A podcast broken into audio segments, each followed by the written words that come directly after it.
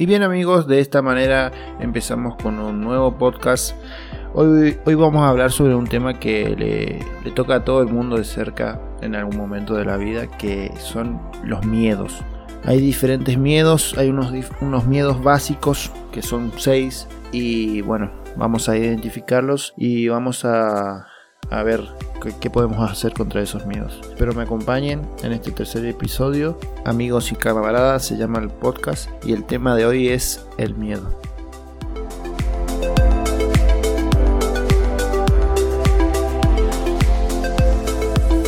Muchísimas gracias por estar escuchando este tercer episodio del podcast Amigos y Camaradas. Había estado perdido dos semanitas, así que bueno, después de dos semanas volvemos a hacer un nuevo podcast y hoy vamos a hablar sobre el miedo. El miedo es algo, un tema que a todo el mundo nos toca de cerca. Es algo que en algún momento del, día, de la semana, del mes o del año o de la vida pasa a todos. Yo creo que casi el 99,9% de las personas tenemos miedo a algo. Pero entre los diferentes miedos que podemos llegar a tener se encuentran los seis temores o miedos básicos que tenemos todas las personas en general. Estos miedos es un conjunto de miedos que se denominan básicos porque a todas las personas le, toca de cerca. El temor, por ejemplo, a la pobreza es uno de, de estos miedos básicos.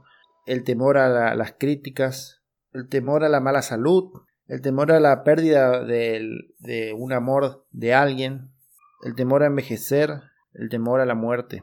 En el fondo de las principales preocupaciones están estos seis miedos, estos seis temores que todo el mundo tiene.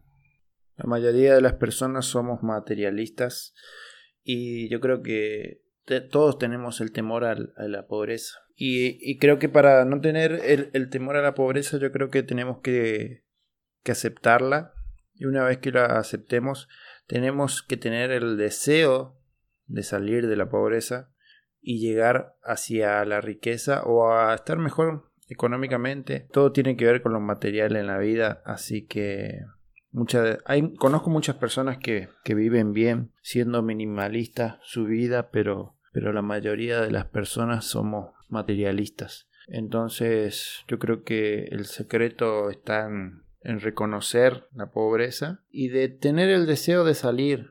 Y a partir del deseo tener un eh, tratar de planificar un, plan de acción para poder lograr alguna meta algún objetivo que nos propongamos con ciertas convicciones con cierta determinación eh, siempre vamos a estar ahí al tiro siempre buscándole una solución al problema siempre, tratando de salir. Tenemos que tener en cuenta que nunca va a haber una correspondencia entre la pobreza y la riqueza. Los caminos que llevan a la pobreza y a la riqueza tienen direcciones opuestas. Si uno desea riquezas, debe negarse a aceptar toda circunstancia que lleve a la pobreza.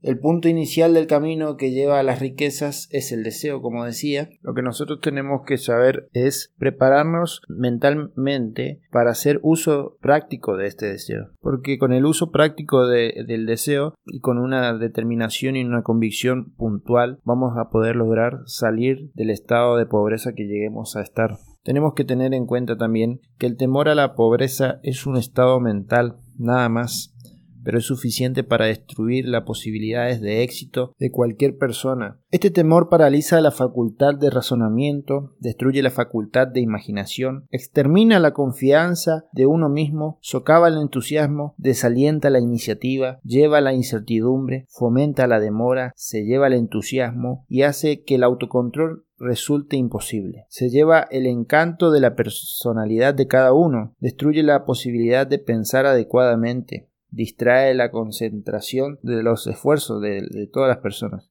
Domina la persistencia, convierte en nada la fuerza de voluntad, destruye la ambición y opaca la memoria e evita el, al fracaso de cualquier forma posible. Termina con el amor, con las emociones más bondadosas, desalienta la amistad y evita el desastre de todo tipo. Por eso, gente que me están escuchando, el miedo a la pobreza es, sin duda, uno de los temores más destructivos de todos de todos los miedos que existen.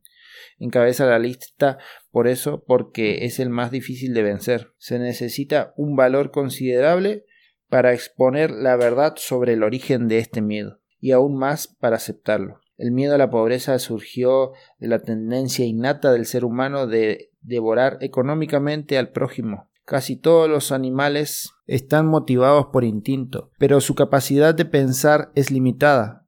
Por consiguiente, devoran a los demás físicamente. El ser humano, con su sensación superior de intuición, con la capacidad de pensar y razonar, no se come al cuerpo de su prójimo, porque logra más satisfacción al comérselo económicamente.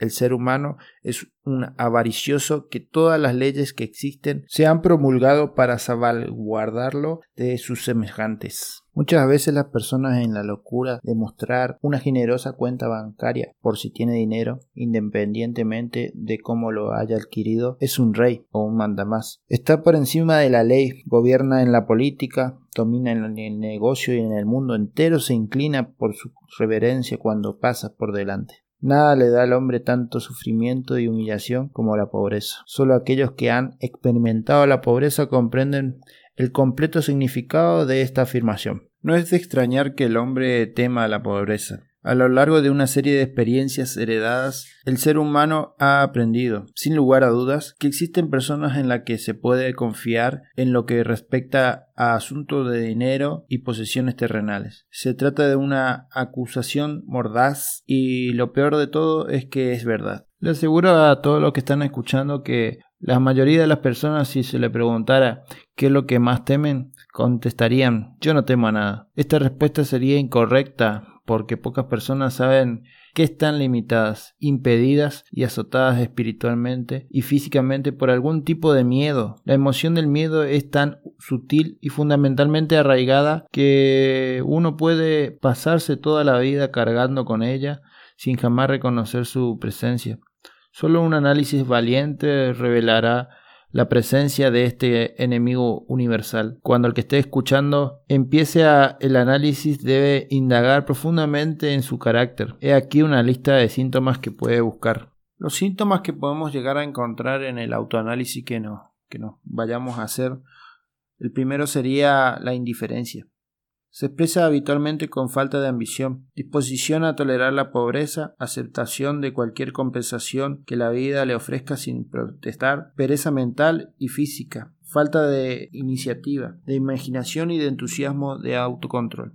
La indiferencia ante todo, eso es uno de los primeros síntomas que se nos va a presentar. Indiferencia a cualquier tipo de motivación, indiferencia a cualquier tipo de, entusiasmo, nada, o sea, indiferencia, uno de los primeros síntomas. Indecisión también es uno de los síntomas, es el hábito de permitir que los demás piensen por uno mismo, de nadar entre las dos aguas, la indecisión, o sea, vamos a tener eh, personas que van a decidir por nosotros, no vamos a querer decidir por nosotros.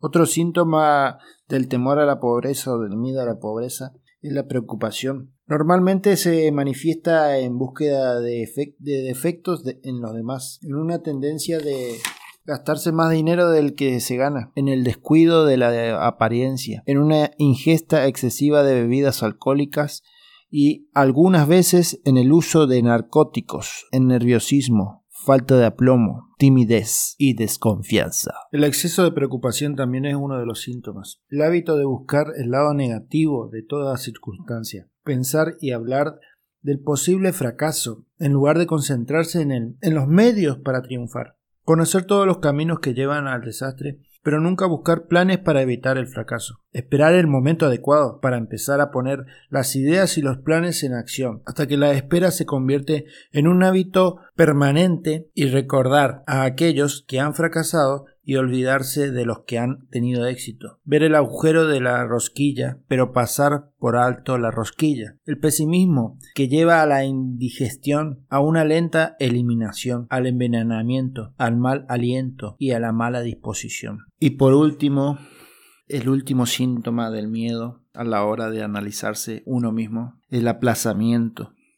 El hábito de dejar para mañana lo que debería haberse hecho hace un año y de dedicar mucho tiempo a la elaboración de excusas. El síntoma está estrechamente relacionado con el exceso de precaución, la duda y la preocupación. Se caracteriza por negarse a aceptar la responsabilidad cuando puede evitarse en la disposición a comprometerse en lugar de luchar, en comprometerse con las dificultades en lugar de dominarlas y utilizarlas como medio para progresar, en negociar con la vida por un penique en lugar de pedirle prosperidad, opulencia, riquezas, satisfacción y felicidad, en planear qué hacer si a uno lo alcanza el fracaso, en lugar de quemar todas las naves e imposibilitar la retirada. En la debilidad o muchas veces una carencia total de confianza en uno mismo, de concreción del propósito, de autocontrol, de iniciativa, de entusiasmo, de ambición, de capacidad de razonar de manera económica y sólida, en esperar ser pobre en lugar de exigir riquezas, en asociarse con aquellos que aceptan la pobreza en lugar de buscar la compañía de aquellos que piden y reciben riquezas. Ese es el último síntoma del temor a la pobreza, el aplazamiento. Entonces repasamos. Los síntomas son indiferencia, indecisión, duda, preocupación, exceso de preocupación, exceso de precaución y el aplazamiento. No sean indiferentes al deseo de salir de la pobreza, no sean indiferentes a la pobreza, no tengan indecisiones, decidan por sí mismos, tengan esa decisión, tomen la decisión, tengan el, poder de decidir, nunca duden, nunca duden, sean siempre firmes en sus pensamientos, en sus deseos, en sus planes de acción. Siempre tenemos que ser precavidos y tomar precaución, pero no, no, no, no tomemos la precaución. Saben eh, que todo en exceso es negativo. El exceso de precaución, eso, no tengamos exceso de precaución. Seamos precavidos, pero no tengamos exceso. Y el aplazamiento, por último, el último síntoma, no dejen para mañana lo que pueden hacer hoy. No dejen para dentro de un año lo que pueden hacer hoy. Háganlo. Si ustedes lo pueden hacer, si tienen el tiempo, háganlo. Si, si no tienen el tiempo, háganse el tiempo. Siempre acomodando los tiempos se puede lograr. Se puede lograr de conseguir el tiempo. Así que no, no más excusas y ahí tienen los síntomas, los síntomas del temor a la pobreza. Y luego del temor a la pobreza tenemos el temor a las críticas, el miedo a las críticas. Nadie puede afirmar rotundamente cómo las personas manifestaron por primera vez este miedo. Pero una cosa es cierta, ha adquirido un grado muy desarrollado. Algunos creen que este miedo apareció por primera vez cuando la política se convirtió en una profesión. Otros creen que pueden retomarse a, por ejemplo, la época en la que las mujeres empezaron a preocuparse por primera vez en los estilos de vestir. Yo, que no soy humorista ni profeta, me inclino a atribuir el miedo a las críticas, a esa parte innata de la naturaleza humana que impulsa a las personas no solo a quitarle los bienes y las mercancías a sus semejantes, sino a justificar sus acciones mediante críticas al carácter de su prójimo. Es un hecho bien sabido que un ladrón critica al individuo al que ha robado, y que los políticos no aspiran a su cargo mediante la demostración de sus propias virtudes y cualificaciones, sino tratando de deshonrar a la oposición. Eso es muy cierto. Siempre los políticos están criticando a la oposición para poder hacer campañas y esas cosas.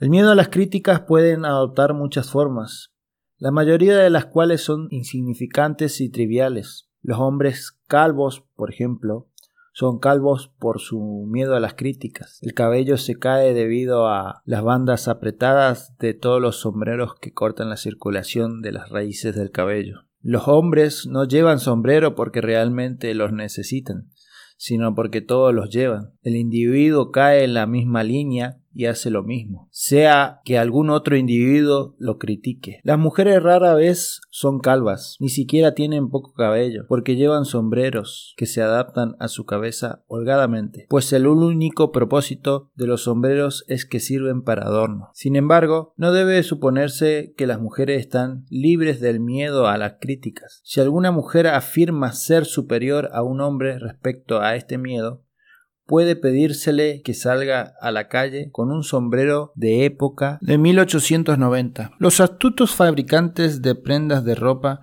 no han tardado en capitalizar este básico temor a las críticas con el que está maldita toda la humanidad. Cada persona cambian los estilos de muchas prendas de vestir. ¿Quién establece los estilos? Sin duda, no es el comprador de ropa, sino el fabricante. ¿Por qué cambia los estilos tan a menudo? La respuesta es obvia. Cambia los estilos para así poder vender más ropa. Por la misma razón, los fabricantes de automóviles, con muy pocas y sensatas excepciones cambian los estilos de los modelos de los autos cada temporada. Ningún hombre quiere conducir un automóvil que no sea último modelo, y a pesar de que el modelo más antiguo sea en realidad mejor. He descrito la manera en que las personas se comportan bajo la influencia del miedo a las críticas en lo que respecta a pequeños e insignificantes aspectos de la vida. Examinemos ahora el comportamiento humano cuando este miedo afecta a las personas en relación con acontecimientos más importantes de las relaciones humanas. Consideremos, por ejemplo, a prácticamente cualquier persona que haya llegado a la edad de madurez mental. Esta, esta madurez mental es del, de los 35 a los 40 años más o menos en general. Y si pudiéramos leer los pensamientos secretos de su mente, encontraríamos una incredulidad muy resuelta en la mayoría de las fábulas que enseñaban casi todos los dogmáticos y teólogos hace unas pocas décadas. En alguna ocasión, sin embargo, encontraríamos alguna persona que tiene el coraje de declarar abiertamente su creencia en el tema. La mayoría de las personas si se lo presiona lo suficiente, mentirían antes de admitir que no se creen las historias asociadas con esta forma de religión que mantuvo a las personas en la esclavitud antes de la edad de los descubrimientos científicos y la educación. ¿Por qué las personas corrientes, incluso en esta época de sabiduría, evitan negar su creencia en las fábulas que fueron la base de la mayoría de las religiones hace unas décadas? La respuesta es por el miedo a las críticas. Hombres y mujeres fueron duramente criticados por atreverse a expresar una incredulidad en los fantasmas. No es de extrañar que hayamos heredado una conciencia que nos hace temer a las críticas. Había una época, no hace mucho tiempo, en la que las críticas conllevaban severos castigos, y en algunos países todavía es así.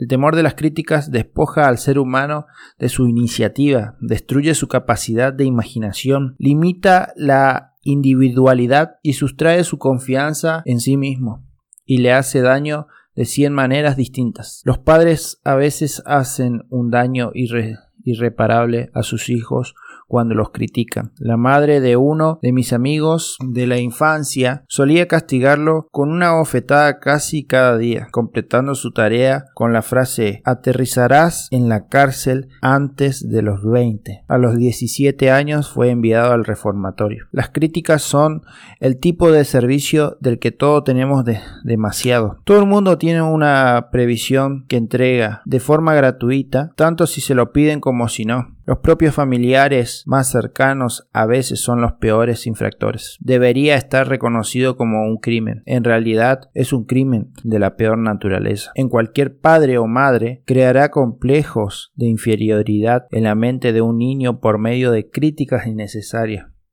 Los empleadores con que comprenden la naturaleza humana sacan lo mejor de las personas no mediante críticas, sino por medio de sugerencias constructivas. Los padres pueden lograr los mismos resultados con sus hijos. Las críticas implantarán miedo y resentimiento en el corazón humano, pero no construirán amor ni afecto. Síntomas del temor a la crítica. Este miedo es casi tan universal como el miedo a la pobreza y sus efectos son iguales de perjudiciales para el logro personal, principalmente porque este miedo destruye la iniciativa y desalienta el uso de imaginación. Los principales síntomas de este temor son la timidez generalmente expresada por medio de nerviosismo, timidez en la conversación y en los encuentros con personas desconocidas, movimientos torpes de las manos y los pies y una mirada inquieta, Esa es la forma en que se desarrolla la timidez. El segundo síntoma es la falta de desenvoltura, expresada mediante una falta de control de la voz, nerviosismo en presencia de los demás, mala postura del cuerpo y mala memoria, falta de desenvoltura. El tercer síntoma que podemos encontrar en el temor a las críticas cuando nos hagamos el autoanálisis es la personalidad. La personalidad se muestra con falta de firmeza en las decisiones, de encanto personal y de capacidad de expresar las opiniones en forma terminante, hábito de dejar a un lado los asuntos en lugar de enfrentarse a ellos directamente, estar de acuerdo con los demás sin revisar detenidamente sus opiniones. Ese es el síntoma de la personalidad cuando teme a las críticas. También otro síntoma que podemos encontrar es el complejo de inferioridad. Es una costumbre de mostrar la aprobación de uno mismo por medio de palabras y acción para ocultar el propio sentimiento de inferioridad. Uso de buenas palabras para impresionar a los demás, a menudo sin saber su verdadero significado. Imitar a los demás en su forma de vestir, hablar y comportarse. Hábito de jactarse de logros imaginarios, que a veces da una apariencia superficial de tener un sentimiento de superioridad. El otro síntoma que podemos llegar a encontrar a la hora de analizarnos es la extravagancia, que es el, hábito de, de no ser menos que el vecino, gastando más de lo que le permiten sus ingresos las personas que queremos mostrar más que el otro. Otro síntoma sería la falta de iniciativa, fracaso a la hora de aprovechar oportunidades para progresar, temor a expresar opiniones, falta de confianza en las propias ideas, dar respuestas evasivas a preguntas de un superior, vacilación en la manera de comportarse y de hablar y engañarse con palabras y acciones falta de iniciativa. Luego tenemos la falta de ambición, pereza mental y física, falta de carácter firme, lentitud en la toma de decisiones y facilidad en dejarse influir por lo demás. Hábito de criticar a los demás a sus espaldas y de halagarlos en su presencia. Costumbre de aceptar las derrotas sin protestar. De abandonar una tarea cuando los demás se oponen. De sospechar de los demás sin pruebas, falta de tacto en la conducta y el habla e incapacidad de aceptar las propias culpas por los errores cometidos. A continuación también vamos a hablar del temor a la mala salud. Este miedo puede remontarse a una herencia física y social. Su origen está estrechamente relacionado con las causas del miedo a la vejez y el miedo a la muerte porque conducen a uno al borde de mundos terribles de lo que el ser humano no sabe nada, pero de los cuales le han enseñado historias inquietantes. También existe la opinión un tanto generalizada de que ciertas personas poca éticas que han estado involucradas en el negocio de vender salud han tenido bastante que ver con el mantenimiento del temor a la enfermedad. Por lo general, el ser humano teme a la, mala salud por las terribles imágenes que se le han implantado en la mente de, la, de lo que podría pasar si lo alcanzara la muerte. También la teme por la carga económica que podría representar.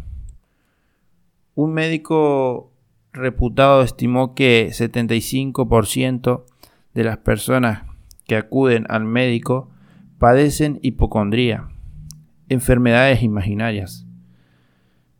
Se ha demostrado, con la mayor certeza posible, que el temor a la enfermedad, incluso aunque no exista una sola causa para tener miedo, con frecuencia provoca los síntomas físicos de la tímida enfermedad. Poderosa e imponente es la mente humana. Es tan capaz de construir como de destruir. Los fabricantes de medicamentos han hecho grandes fortunas aprovechándose de esta común debilidad. Esta forma de imposición sobre una humanidad crédula llegó a ser tan prevaleciente hace unos 20 años. Una revista emprendió una dura campaña contra algunos de los peores ofensores en el negocio de los medicamentos. Durante la epidemia de la gripe, que estalló en la Primera Guerra Mundial, el alcalde de Nueva York tomó medidas drásticas para comprobar el daño que las personas estaban haciendo a sí mismas con su inherente temor a la enfermedad. Llamó a los periodistas y le dijo, Caballeros, siento la necesidad de pedirles que no publiquen ningún titular alarmante sobre la epidemia de la gripe, sino cooperar conmigo,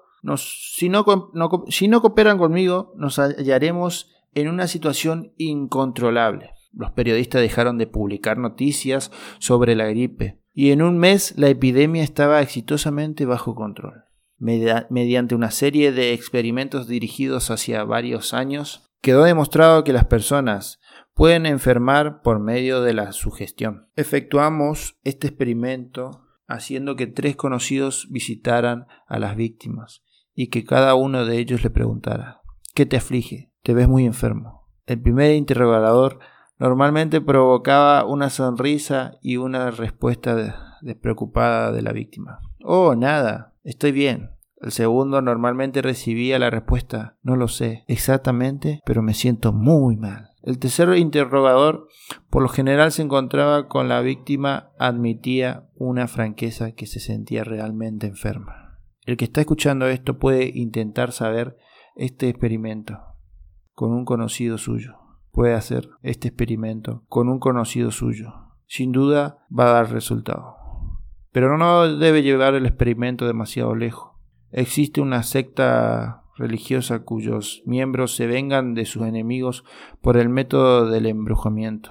Lo llaman echar una maldición a la víctima. Existe una abrumadora evidencia de que las enfermedades a veces empiezan en forma de un impulso de pensamiento negativo. Tal impulso puede transmitirse de una mente a otra, mediante su gestión, o crearlo un individuo en su propia mente. Un hombre puede, un hombre que fue bendecido con más sabiduría de la que este suceso podría indicar, dijo una vez, siempre que alguien me pregunta cómo me siento, desearía responderle con un puñetazo. Los médicos aconsejan a sus pacientes un cambio de clima para mejorar su salud, porque es necesario un cambio de actitud mental. La semilla del miedo a la enfermedad vive en la mente de todo ser humano. La preocupación, el miedo, el desánimo, el desánimo y la decepción en los asuntos amorosos, financieros, hacen que esta semilla germine y crezca. La reciente crisis económica ha mantenido ocupados a los médicos porque todas las formas de pensamientos negativos pueden causar enfermedades. Las decepciones en los negocios y en el amor encabezan la lista de causas del temor a la mala salud. Un joven sufrió una decepción amorosa que lo envió al hospital. Durante meses se debatió entre la vida y la muerte. Llamaron a un especialista en terapia sugestiva. Este sustituyó a las enfermeras por una mujer joven sumamente encantadora que empezó, por previo acuerdo con el médico, a hacer el amor con él el primer día de trabajo. En tres meses el paciente fue dado de alta del hospital, todavía quejado, pero con una enfermedad completamente distinta. Estaba enamorado, otra vez. El remedio fue un engaño, pero el paciente y la enfermera más tarde se casaron. Los dos gozaban de una buena salud cuando, cuando preparé este podcast. Los síntomas del temor a la enfermedad pueden ser los siguientes. Son casi universales. Autosugestión, que es la costumbre de usar negativamente la autosugestión en el sentido de buscar y esperar encontrar los síntomas de cualquier tipo de enfermedad. Disfrutar de las enfermedades imaginarias y hablar de ellas como si fueran reales. Hábito de probar todas las modas y los ismos de los demás que los, que los demás recomiendan por tener valor terapéutico. Hablar con todos los demás sobre operaciones, accidentes y otras formas de enfermedades. Experimentar con dietas, ejercicios físicos y sistema de adelgazamiento sin una orientación médica.